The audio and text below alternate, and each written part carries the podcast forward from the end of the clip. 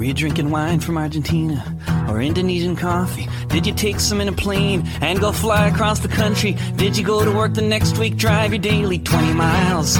Solidarische Landwirtschaft ist für mich Verantwortung füreinander zu übernehmen. For our plight, did you shout with dirt held high, farmers of the world unite? Did you ride an ox into town, say join the green revolution or die? In the years before the oil wells ran dry. Was mich begeistert, ist, äh, dass wir damit dem Kapitalismus den Boden entziehen.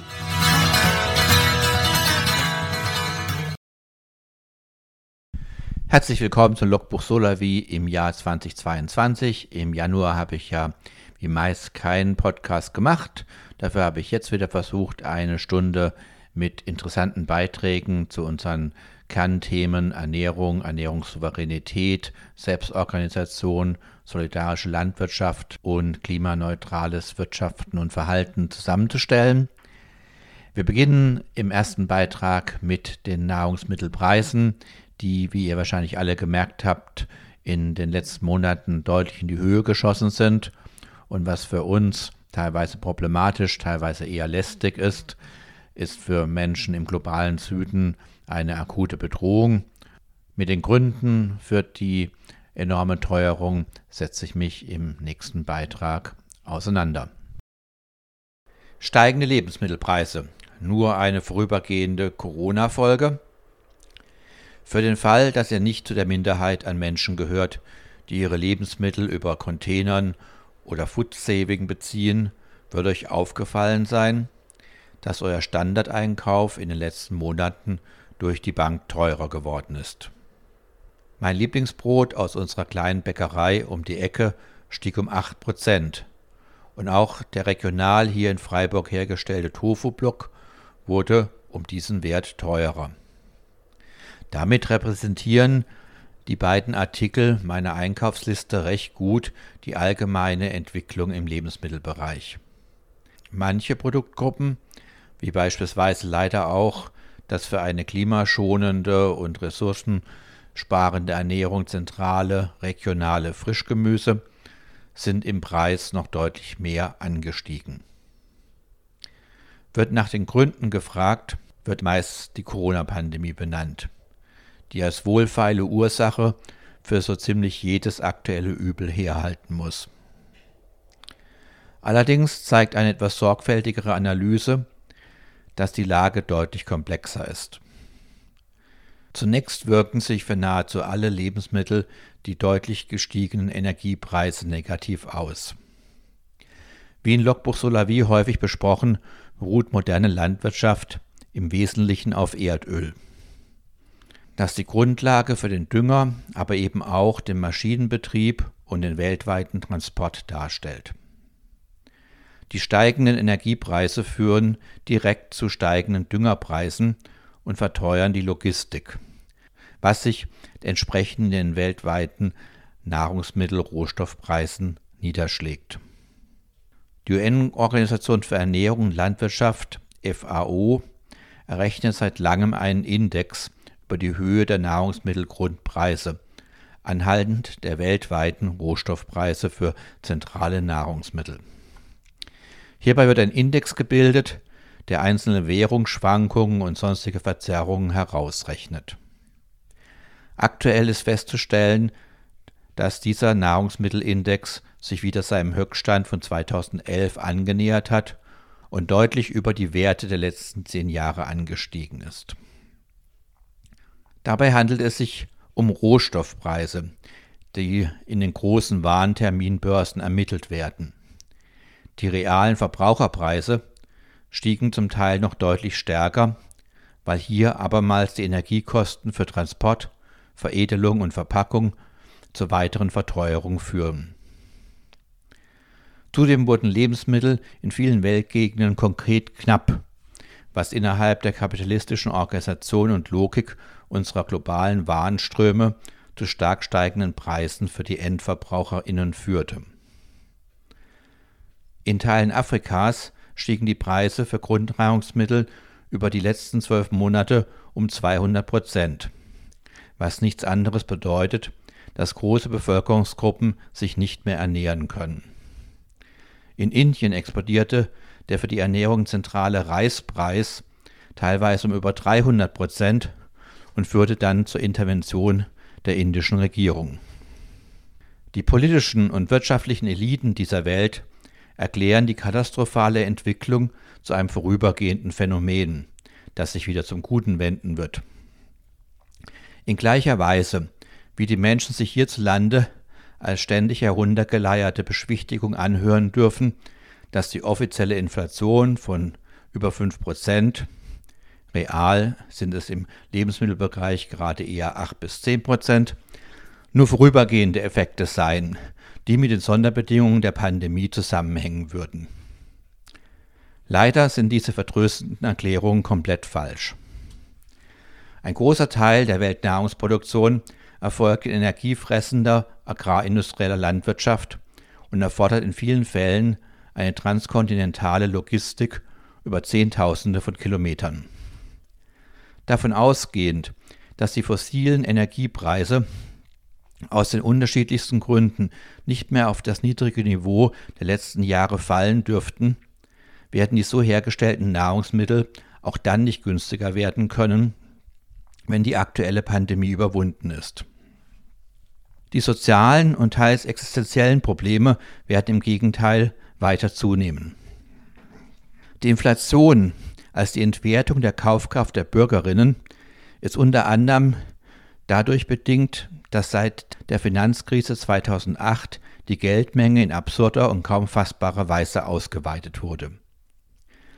Die bis zum Rotglühen laufenden Druckerpressen der Notenbanken führten innerhalb der bestehenden kapitalistischen Logik dazu, dass die einzelnen Waren selbst ohne jede Knappheit oder steigende Energiekosten immer teurer werden müssen.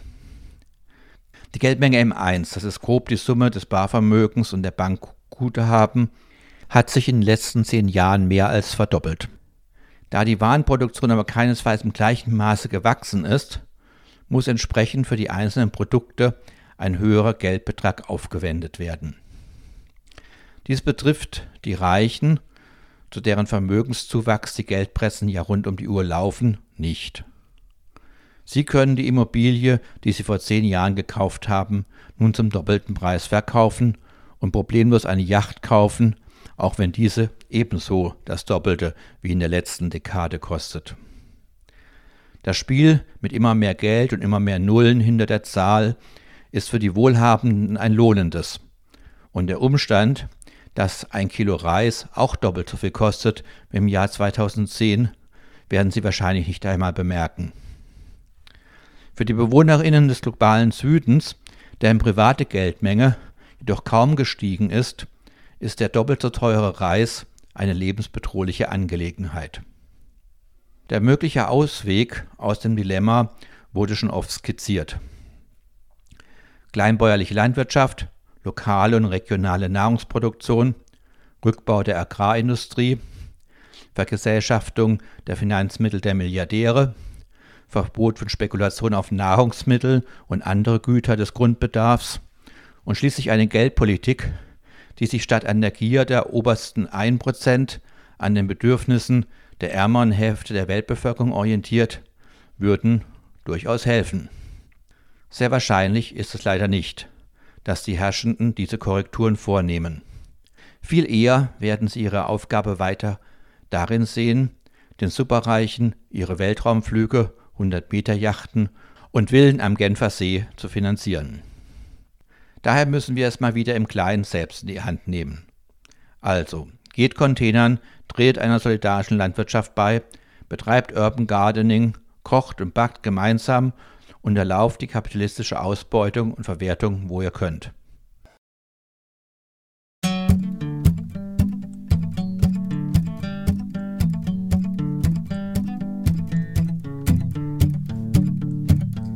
One cup of coffee, 150. Guy who picked the coffee didn't get three. Stuck in the belly of an industry that doesn't care about people.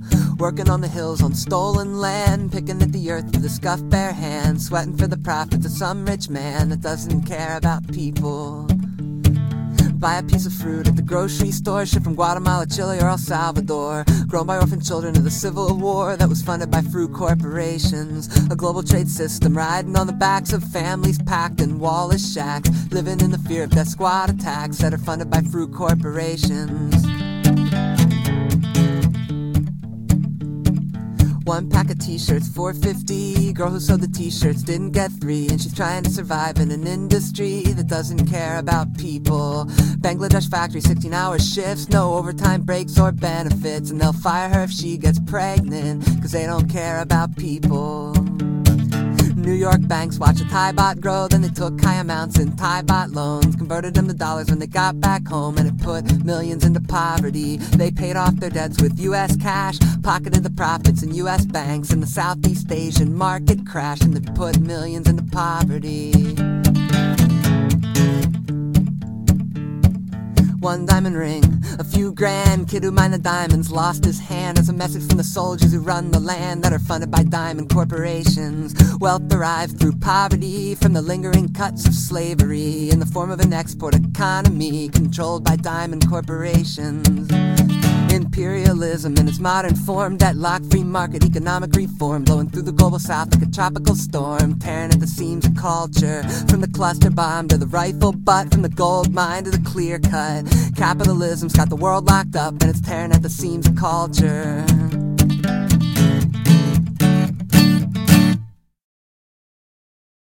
Im nächsten Beitrag geht es wieder um Möglichkeiten, den Fleischkonsum zu reduzieren oder im Idealfall auf Null zu bringen, weil, wie sehr häufig hier in unserer Sendung ja erörtert, der Fleischkonsum einer der stärksten Klimakiller unseres Verhaltens ist. Und über die Frage, ob in 30 Jahren, was ich für einen relativ langen Zeitraum halte, von heute aus gesehen, noch Fleisch konsumiert wird, haben die Kollegen von Radio Frei aus Erfurt ein Interview geführt. Sie haben dabei Theresa Bäuerlein, das ist eine Redakteurin des Online-Magazins Krautreporter, interviewt, die zu dieser Frage, ob Fleischersatz denn relativ mittelfristig gesehen das Fleisch der getöteten Tiere ersetzen kann, einen Artikel in dem Online-Magazin Krautreporter veröffentlicht hat. Kurz vor Weihnachten hast du den Artikel geschrieben, werden wir in 30 Jahren noch Tiere essen? Und ich habe mich gefragt, der Artikel kam kurz vor Weihnachten drauf.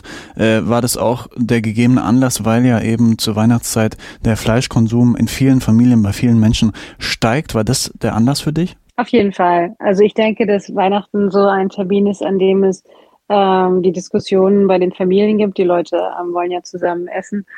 Und ich äh, weiß aus dem Feedback von meinen LeserInnen, dass es dann immer wieder Thema ist, wenn die einen Fleisch haben wollen und die anderen auf gar keinen Fall. Und dass es gerade für die, diejenigen, die kein Fleisch essen wollen, dann immer sehr, sehr schwierig ist. Also essen sie jetzt nur Beilagen oder erkämpfen sie sich irgendwie einen Linsenbraten oder was auch immer. Du hast für diesen Artikel eine Umfrage gemacht, die dann beantwortet werden konnte von allen möglichen Menschen.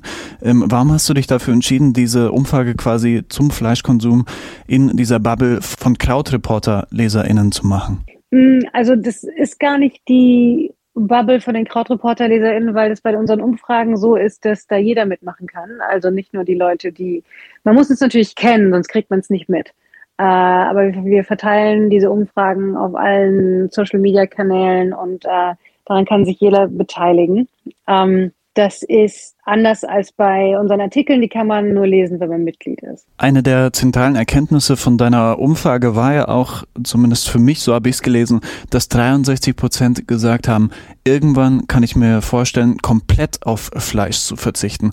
War das auch ein Ergebnis, das dich überrascht hat? Ja, also das Interessante, also man muss dazu sagen, die Umfrage ging ja ausdrücklich an FleischesserInnen raus, nicht wahr? Also das heißt, das sind jetzt unter diesen äh, knapp zwei Dritteln ähm, sind nicht äh, Vegetarier mit dabei, sondern das sind ausschließlich Leute, die normalerweise Fleisch essen. Und von denen äh, wollen, können sich zwei Drittel vorstellen, dass sie verzichten werden. Das hat mich schon überrascht, dass das so eine große Zahl ist, ja. Hm. Wäre interessant gewesen, das Alter mit abzufragen. Ähm, das habe ich leider nicht gemacht, aber in meinem Artikel steht ja auch, dass die Heinrich-Böll-Stiftung das in einer anderen Umfrage gemacht hat, die auch repräsentativ ist. Und da hat sich herausgestellt, dass in der jüngeren Generation, also bei den 15- bis 29-Jährigen, ähm, das Thema Fleischverzicht total stark ist. Also dass äh, ein Viertel von den 15- bis 29-Jährigen sowieso nur manchmal Fleisch essen. Hm. Also da, da gibt es schon einig, da ist einiges in Gange. Jetzt ist auch rausgekommen, dass es für viele anscheinend wichtig ist, dass die Ersatzprodukte, die es ja seit Jahren gibt, die auch mal besser werden, wo das Angebot immer größer wird, ähm, genauso schmecken sollen wie das echte Fleisch. Äh, hat dich das überrascht oder, oder ist das ein Ausdruck dafür, dass wir eigentlich doch ziemlich gemütlich sind und so, solange wir das bekommen, was wir eh schon gewohnt sind, ändern wir uns auch dahingehend, dass es fürs Klima und so weiter gut ist? Oder also war das für dich überraschend? Mhm. Ich finde es interessant, aber es bestätigt eigentlich genau das, was ich mir eigentlich schon gedacht habe. Also ich schreibe auch schon seit Jahren über die Entwicklungen, die es bei den Ersatzprodukten gibt. Die sind ja mittlerweile schon ziemlich gut, wenn man es mit dem vergleicht, was es so vor zehn Jahren gab. Und ja, also ich denke, ähm, wenn man, wenn man, wenn man keinen Unterschied merkt, dann, äh, dann wird es auch viel leichter umzusteigen. Also das mit den Gewohnheitstieren hast du schon richtig gesagt. Es ist ja auch so, äh, dass der Hauptgrund dafür, dass diejenigen in meiner Umfrage, die nicht verzichten möchten, der Hauptgrund für dafür ist, dass es ihnen zu sehr schmeckt. Also es ist auch total logisch, dass äh, sie perfekte Ersatzprodukte wollen, bevor sie bereit sind zu verzichten. Hm. Wie nimmst du das eigentlich wahr? Diese Frage, esse ich Fleisch oder esse ich kein Fleisch, hängt ja mittlerweile auch viel mit Scham zusammen. Also diese, diese Frage gut hm. oder böse. Ähm, wie sehr spaltet eigentlich diese Frage, esse ich Fleisch oder esse ich nicht Fleisch? Ja, ich finde das total schwierig. Ich versuche da immer sehr ähm, ausgeglichen zu sein in dem, was ich schreibe. Wobei ich, ich bin ja selbst seit äh, mehr als zehn Jahren esse ich kein Fleisch mehr. Ich sage nicht so gerne, ich bin Vegetarierin. Ich ja. esse äh, kein Fleisch seit zehn Jahren. Und ich finde aber nicht, ich finde es sehr ungut, wenn diese Diskussion so emotional und spaltend wird, weil man dann ähm, die Leute, die, wie du gesagt hast, die Leute, denen es schwerfällt zu verzichten oder die vielleicht auch gar nicht verzichten wollen, ähm, weil man denen dann Schuld vermittelt. Und aus Schuld handeln ist, ist ganz schwierig. Also ich glaube, das ist einfach kein guter Motivator. Ich glaube, es ist besser, wenn man versucht, äh, eine Diskussion in Gang zu bringen, wo es eigentlich darum geht, was die, was die gemeinsamen Ziele sind äh, zwischen denen, die ähm, kein Fleisch wollen und denen, die nicht darauf verzichten wollen. Also da gibt es ja ganz viele. Es gibt nur ganz wenige Menschen in Deutschland, das kann man auch aus Zahlen sehen, die die, die, die, die äh, extreme Mengen an Fleisch essen und äh, denen das auch wahnsinnig wichtig ist und die nie, nie darauf verzichten würden. Es gibt viele, viele Menschen, die Fleisch essen und die sich Gedanken machen und die gerne weniger essen würden und die aber denen die Alternativen fehlen oder die nicht so genau wissen, wo sie anfangen sollen, die in der Kantine nichts anderes kriegen und so weiter. Also da gibt es ganz viel Potenzial, wo man sich einigen kann was ich viel besser finde als diese, diese Polarisierung. Meine Befürchtung ist so ein bisschen, dass wir hier eine Luxusdebatte führen, weil natürlich klar ist, im Idealfall verzehren wir Fleisch, das bio ist, das irgendwie von regionalen Erzeugerinnen, Erzeugern kommt. Ähm, aber das, oder auch die Ersatzprodukte, das ist ja alles, sind ja alles Produkte, die relativ viel Geld auch im, im Supermarkt oder im, im, im Einkauf kosten und dementsprechend auch eigentlich nur was für Leute, die das, sich das leisten können. Jetzt hat der neue Landwirtschaftsminister Cem Özdemir von den Grünen gesagt, eine Land, gute Landwirtschaftspolitik kann keine gute Sozialpolitik ersetzen. Meine Frage an dich ist, vergessen wir jetzt bei dieser ganzen Debatte, wie das mit dem Fleischkonsum weitergeht, nicht viel zu oft auch die Menschen mit geringem Einkommen? Hm, ja, das ist eine super Frage. Und ich finde das auch sehr gut, was, was Özdemir gesagt hat. Äh, das darf, es fängt, also es hat, warte, es fängt tatsächlich als Luxusdebatte an. Ähm, aber wenn du dir anschaust, dass es, weißt du, als der Beyond Burger gelauncht wurde, das ist dieses eines der neuesten ähm, Fleischersatzprodukte und eines der ähm, äh, fortgeschrittensten, was die Imitation betrifft äh, war ja noch wahnsinnig teuer. Und den gibt's mittlerweile bei Lidl. Also äh, ich glaube, dass, dass das keine Luxusdebatte bleiben muss. Natürlich, ähm, aber ich habe Zweifel daran, dass sich das allein durch Angebot und Nachfrage regeln lässt. Also da muss tatsächlich auch politisch was passieren. Und deswegen ist es wichtig, dass es eine gesellschaftliche Debatte gibt dass, äh, und dass es politischen Druck gibt. Und das hat auch schon ganz viel bewirkt. Ähm, ich habe ja äh, mit ForscherInnen gesprochen zu diesem Thema und es war ganz klar, ähm, Forschern von der Uni Göttingen und es war ganz klar, dass äh, dieses ganze Thema von der vom Einzelhandel und in der Landwirtschaft vor zehn Jahren noch eher belächelt wurde, weil gesagt wurde, die Verbraucher interessieren sich nicht wirklich dafür, die wollen einfach nur was Billiges auf dem Teller haben. Und denen ist jetzt klar geworden, dass das immer mehr Menschen interessiert und auch Menschen, die äh, nicht ähm, hohe, hohe Gehälter haben. Und das heißt, die haben jetzt diesen Druck, dass sich was ändern muss. Und die Politik spürt auch den Druck, dass sich was ändern muss. Das heißt, ähm, das wird äh, das wird keine Luxusdebatte bleiben. Und ich glaube, sie ist es eigentlich auch schon nicht mehr. Aber Stichwort die neue Regierung. Du hast in deinem Artikel auch geschrieben, ähm, dass äh, die, die Ampelkoalition mit dem, mit dem neuen Koalitionsvertrag auch wirklich Bewegung bringen will, zumindest was ähm, die Tierproduktion äh, betrifft, mit dem, mit dem verbindlichen Tierwohl-Label, das 2022 kommen soll.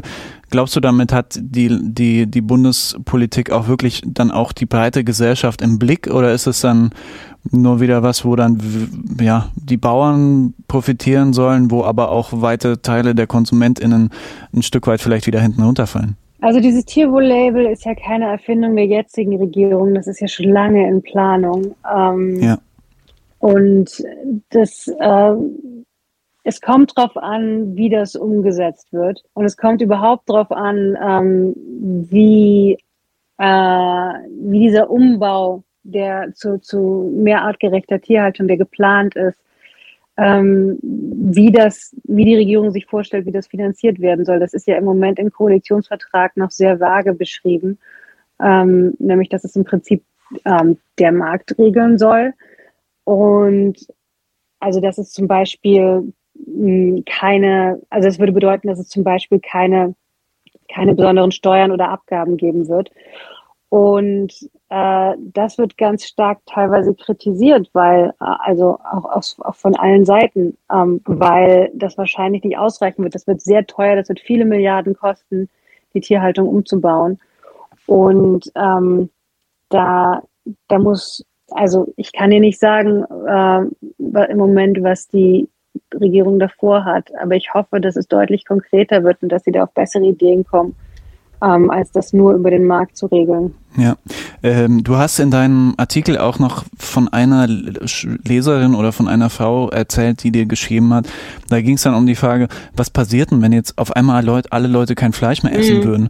Da würden ja, würde, hätte das ja auch drastische Konsequenzen für die Menschen, die als Bauern und Bäuerinnen arbeiten. Auf jeden Fall. Und also erstens hat es Konsequenzen, es hat Konsequenzen für die ganze Landwirtschaft, wenn wir komplett die Nutztierhaltung aufgeben.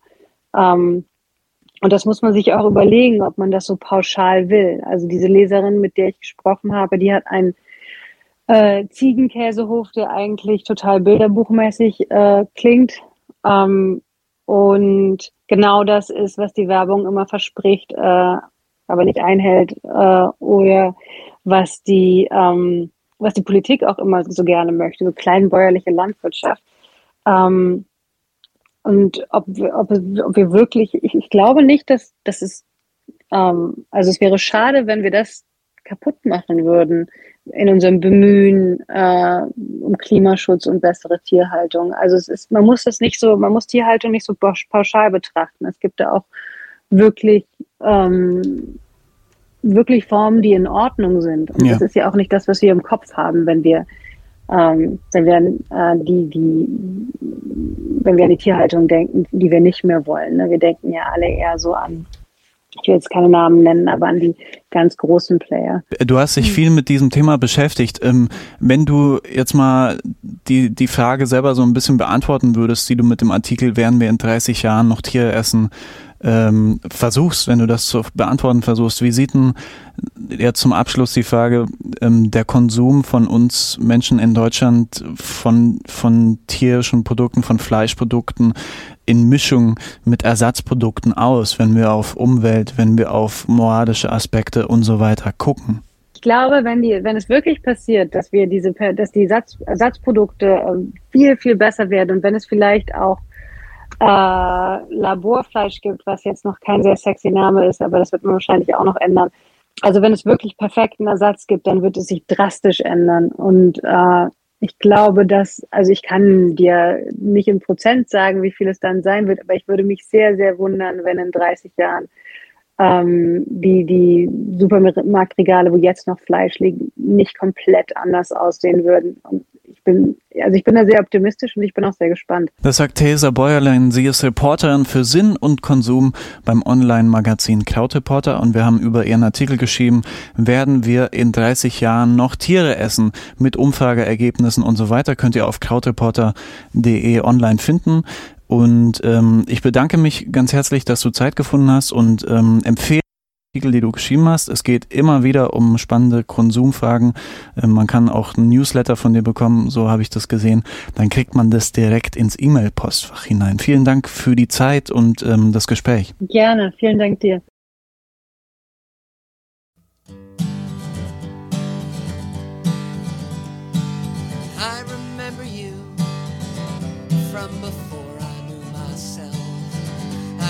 and learn from my elders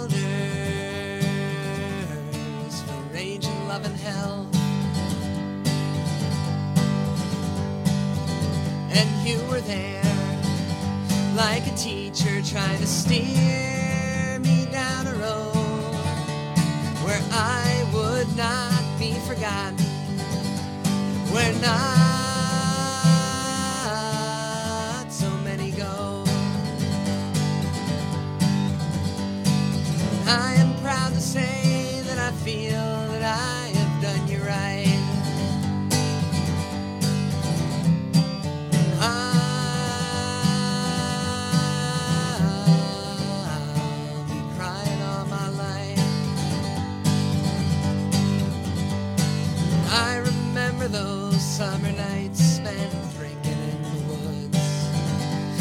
dumpstered wine and cheap emotions, full of woods and coulds. And you'd scream and be destructive and laugh at all the pain, and I would stumble blindly, trying to smile.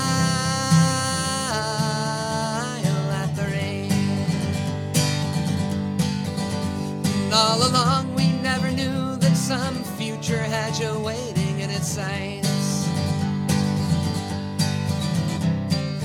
I'll be crying all my life. Last summer, everything was going smooth. At Sketchless or the playground on the roof. And days of revolution spent in meetings trying to break these rulers' backs, or nights of wild parties and dreams of riding double stacks. And I remember got arrested in Lansing for playing with that knife. I'll be crying all my life. And nights spent drinking 40s never seemed like they would end. Surrounded by depression, also by good friends. and we sang songs together on a sidewalk or in a room and danced to Irish music as if the end was coming soon. Still, we joked of insecurities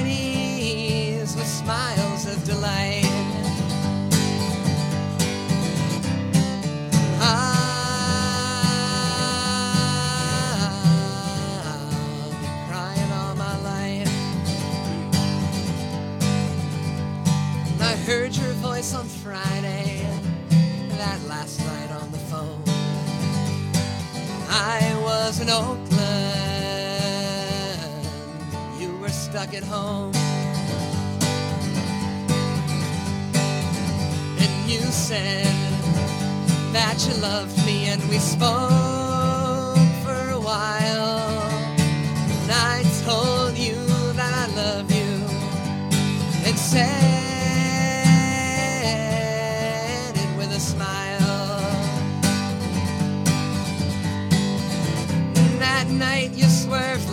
and then harder to the right.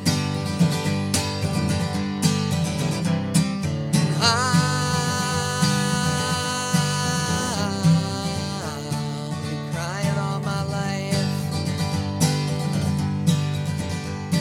And I remember Saturday waking up at 6 a.m. A call from your mother,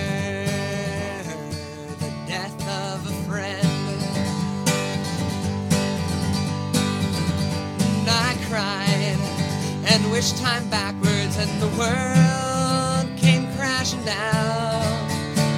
I cursed that damn car wreck and searched for higher ground. I hope that you were smiling in the end. I know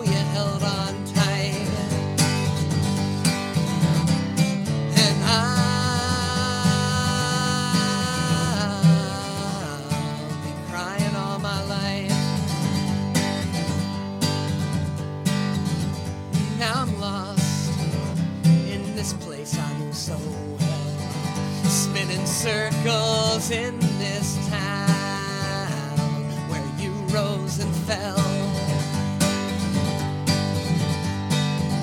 And where the grace of your presence still brings me to my knees, and the fantasy of infinity is floating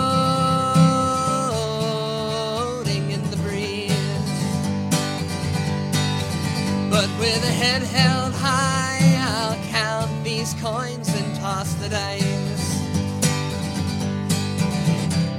But I'll be crying all my life. Now the world has lost one of its finer men. There are so many others should have been. But in this life, there are victims and the guilty do prevail. So I will maintain honor and I will tell your tale.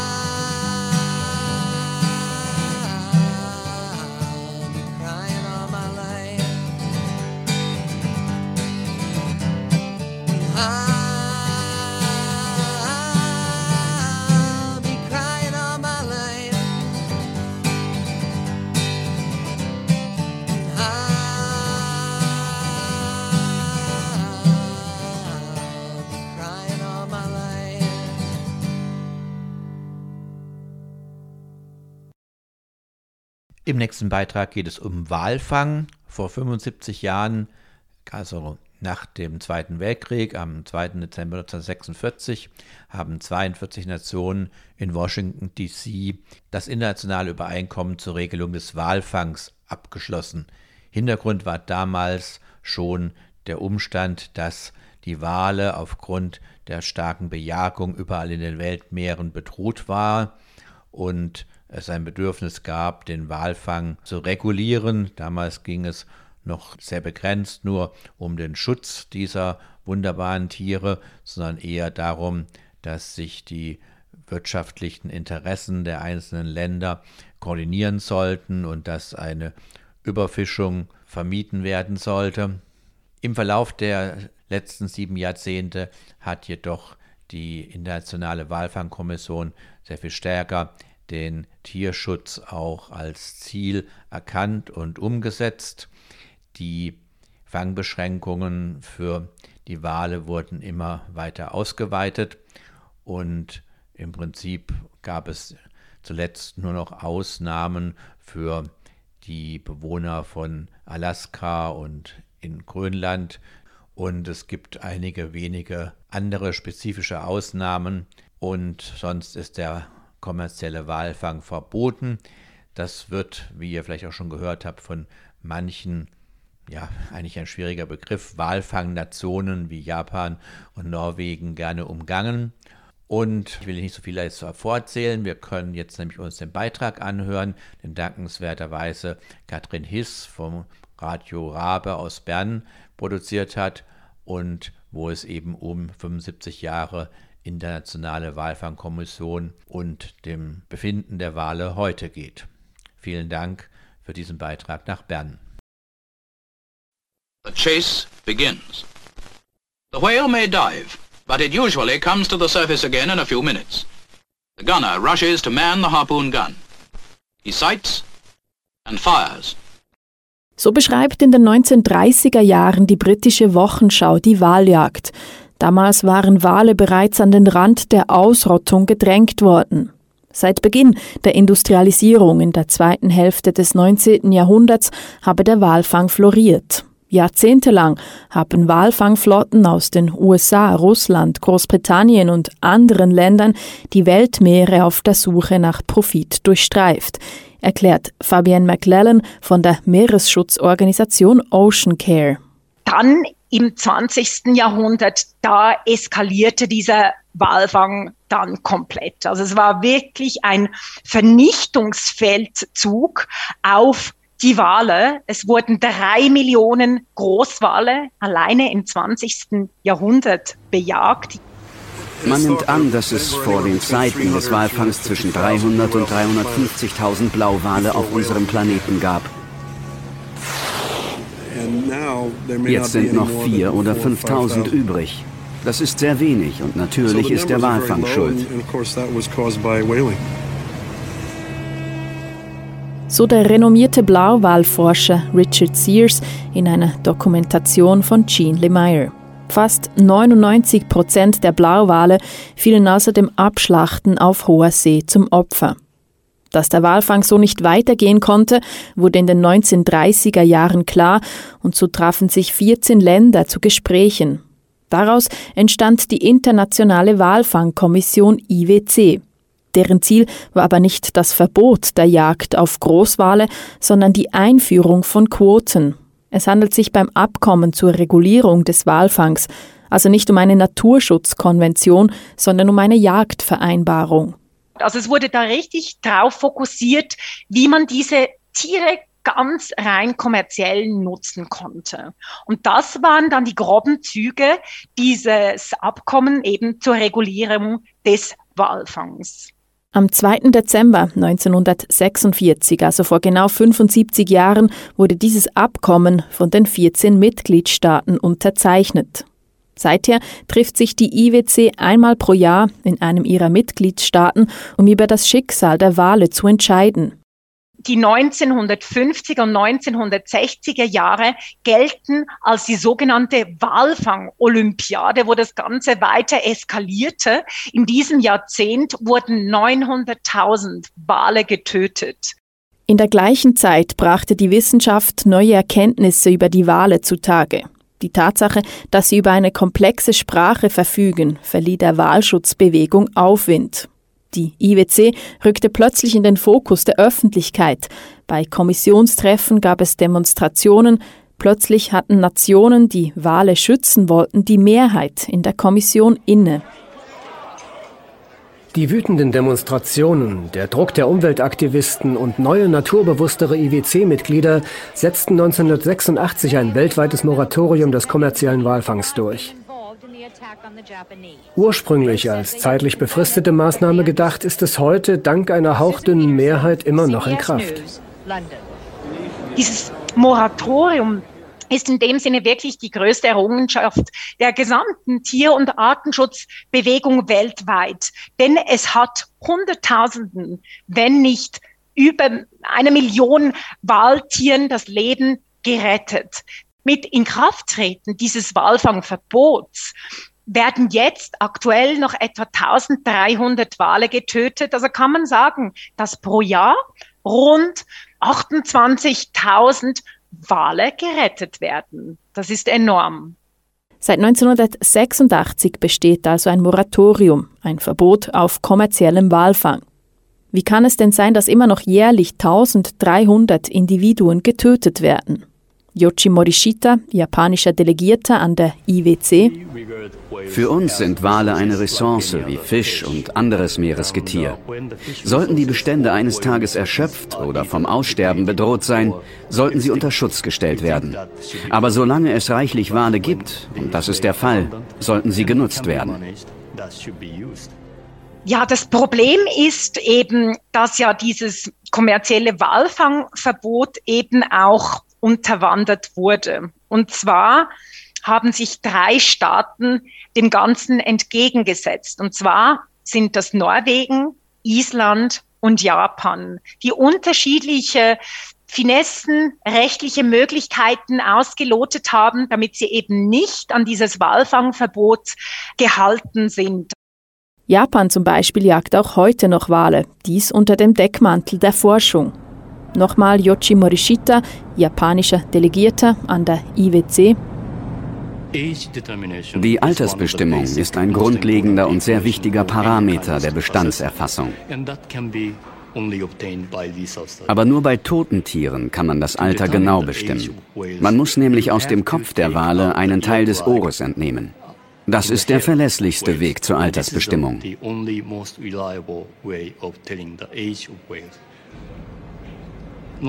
Durch Beobachtung findet man vielleicht heraus, was sie fressen.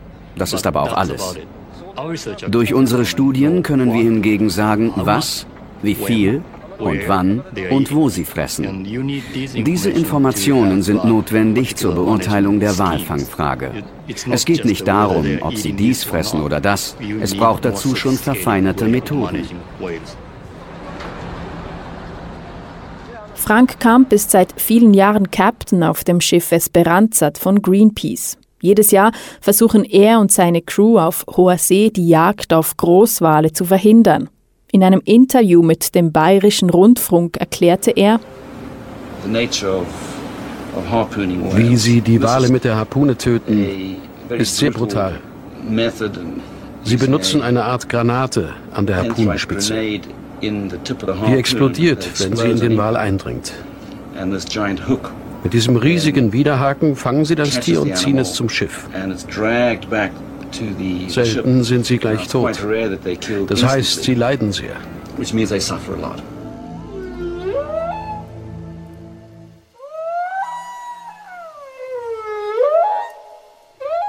Laut WWF habe Japan noch kein einziges Forschungsergebnis in einem Fachmagazin veröffentlicht. Japan ist mittlerweile auch gar nicht mehr Mitglied beim IWC.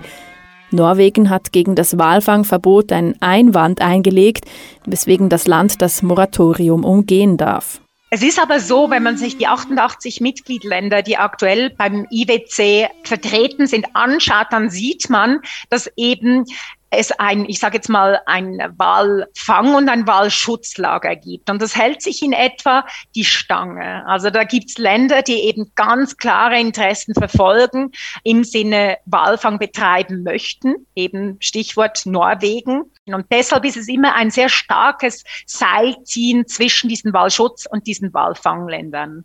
Und so diskutieren die Mitgliedstaaten der Internationalen Walfangkommission weiterhin jährlich über die Nutzung des Walbestandes. Darunter übrigens auch die Schweiz. Sie schickt jeweils VertreterInnen aus dem Bundesamt für Lebensmittelsicherheit und Veterinärwesen. Wenn man zurückblickt über diese 75 Jahre, ist das Positive dass die Staatengemeinschaft sich einigen konnten für ein kommerzielles Walfangverbot, das so vielen Tieren das Leben gerettet hat. Wenn man aber auf diese Zeit zurückschaut, sehen wir auch, wie massiv die Menschheit auf den Lebensraum negativ einwirkt. Die Gefahren haben massiv zugenommen. Stichwort Klimawandel, dann Stichwort Plastikvermüllung, Unterwasserlärm, chemische Verschmutzung. Die menschgemachten Gefahren haben massiv zugenommen und deshalb ist es so wichtig, dass dieses Moratorium weiter besteht und dann diese Schutzbemühungen zu stärken, die IWC finanziell zu stärken, damit sie diesen Herausforderungen entgegentreten kann als das relevante Gremium, das hier zuständig ist, damit eben wir diesen massiven Verlust von marinen Wildtieren, damit wir dem Einhalt gebieten können.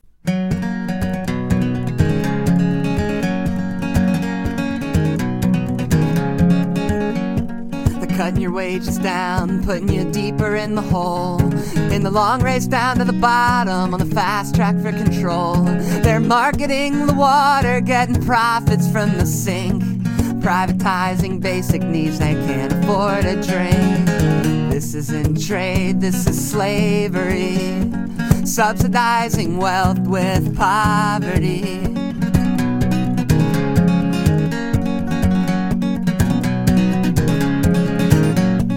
Tearing the land apart, loading forests into trains, justifying long term devastation with short term gains.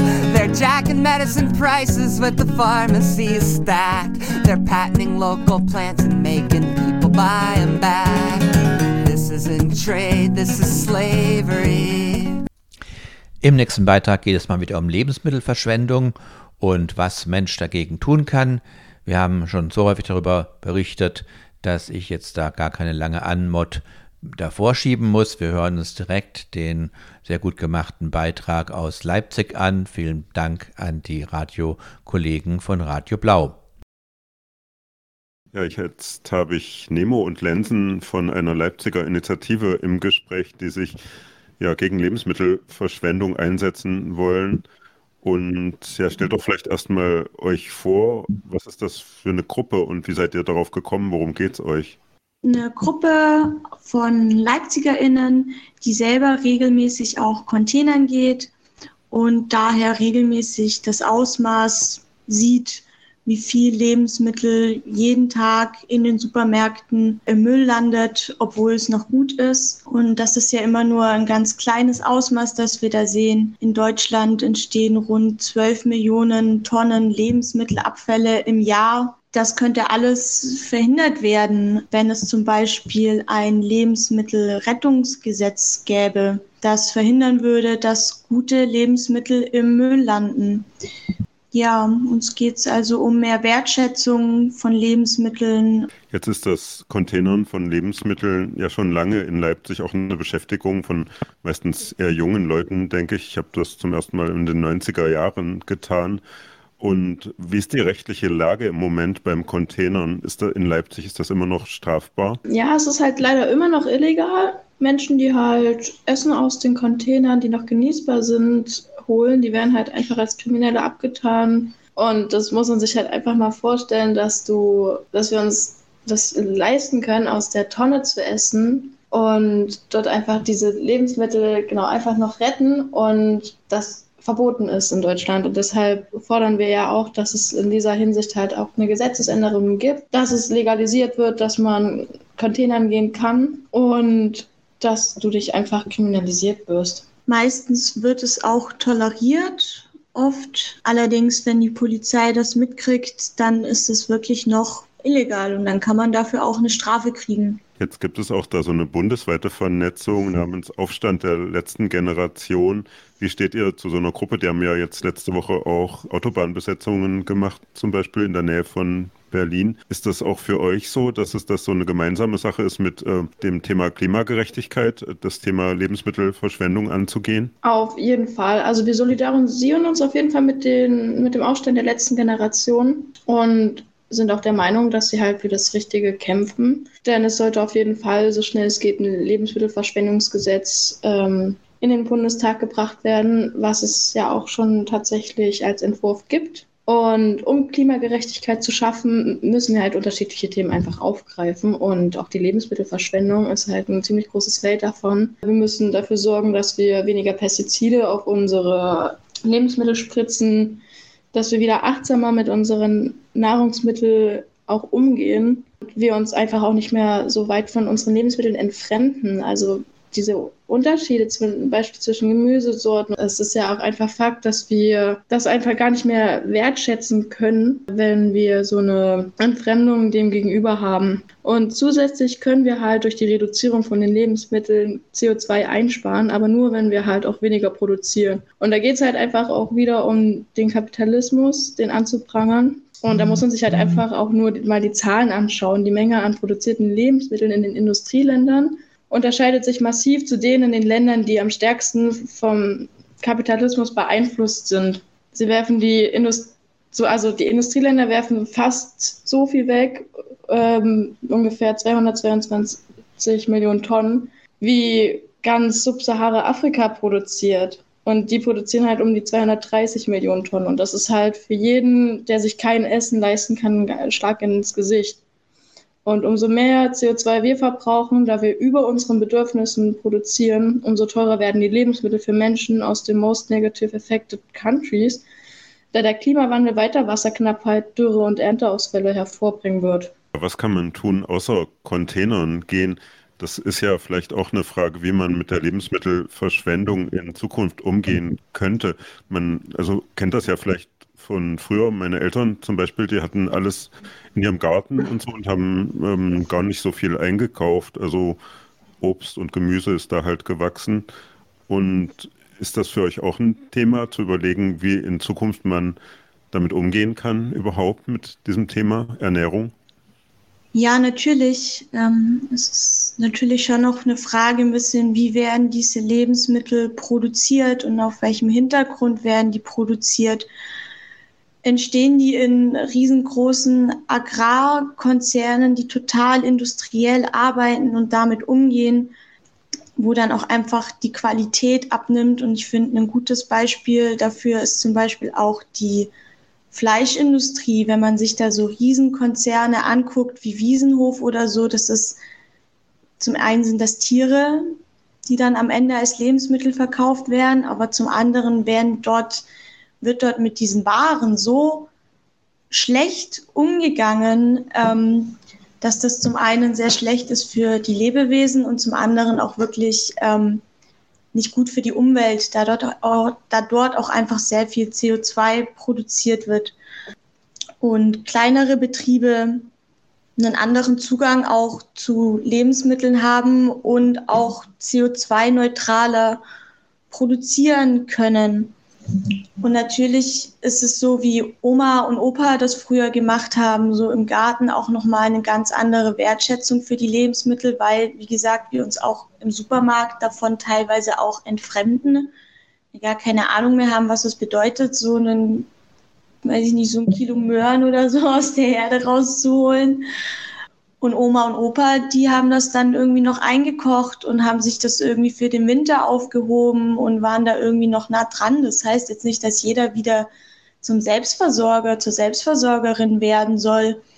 Aber so dieser Gedanke dahinter, es ist nicht immer alles in so einen Massen verfügbar, dass es sich auch lohnt, quasi das dann wegzuschmeißen, sondern das, was ich habe, schätze ich wert und das verbrauche ich dann werde ich das auch nicht mehr in den Müll schmeißen. Und das ist genau das, was in den Industrien gerade passiert. Ähm, und da hoffen wir schon, dass es da zu einem Umdenken kommt ähm, auf der Seite von der Industrie und auf der Seite von den Supermärkten, wobei die natürlich, weiß ich nicht, wahrscheinlich auch einfach sehr viel Geld sehen hinter Produkten, die sie verkaufen ähm, und nicht so sehr wie der Landwirt vielleicht das Stückchen Arbeit und das, was Menschen ernährt, so dahinter.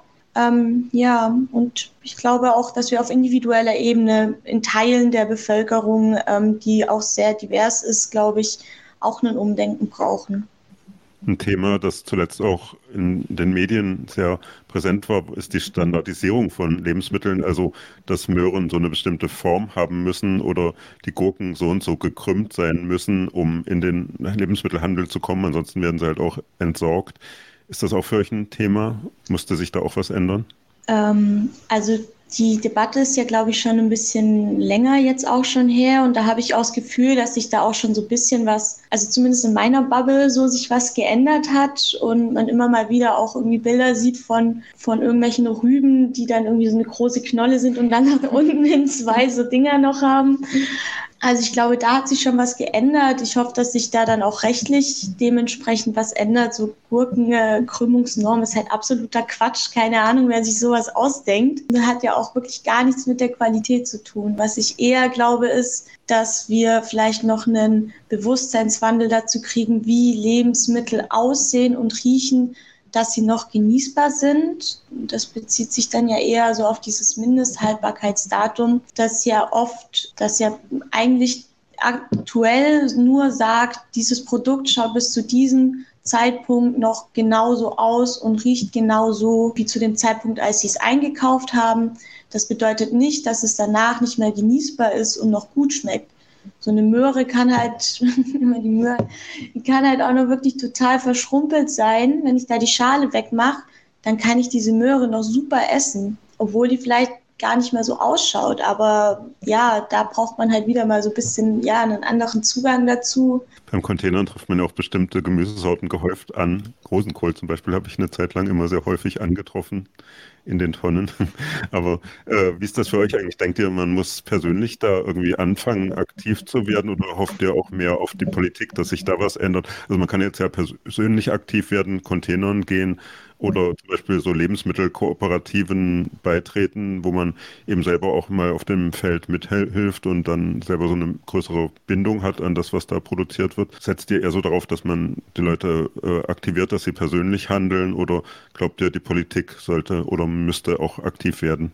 Ah, es ist halt immer schwierig, auf das Individuum einzugehen, weil es halt einfach eine Wechselwirkung ist. Ja, die Politik, die muss handeln, damit sich das Individuum halt auch ähm, anpassen kann wieder an die anderen Gesetze zum Beispiel. Aber ich persönlich würde halt auch behaupten, ja, das Individuum kann halt auch darauf achten, was es verbraucht, kann halt seine Lebensmittel vielleicht auch ein bisschen reduzieren, drauf gucken, okay, ist es jetzt wirklich notwendig, dass ich jetzt äh, doppelt so viel einkaufe, obwohl mir die Hälfte vielleicht reichen könnte. Und ja, es wäre cool, zum Beispiel, wenn Menschen mehr Containern gehen würden, einfach ein bisschen mehr die Grenzen wieder überschreiten, um dann auch wieder diesen Draht zu bekommen. Weil nachdem Nachdem wir containert sind, müssen wir ja logischerweise das Essen auch immer erst nochmal begutachten, es säubern, aussortieren, weil nicht alles immer gut ist und daraufhin entsteht ja auch wieder eine komplett andere Beziehung dazu. Ich glaube auch nicht, dass jeder Mensch containern gehen muss. Es gibt auch andere Möglichkeiten, ja, wie gesagt, Foodsharing, Too Good To Go würde ich jetzt irgendwie eher persönlich nicht so empfehlen.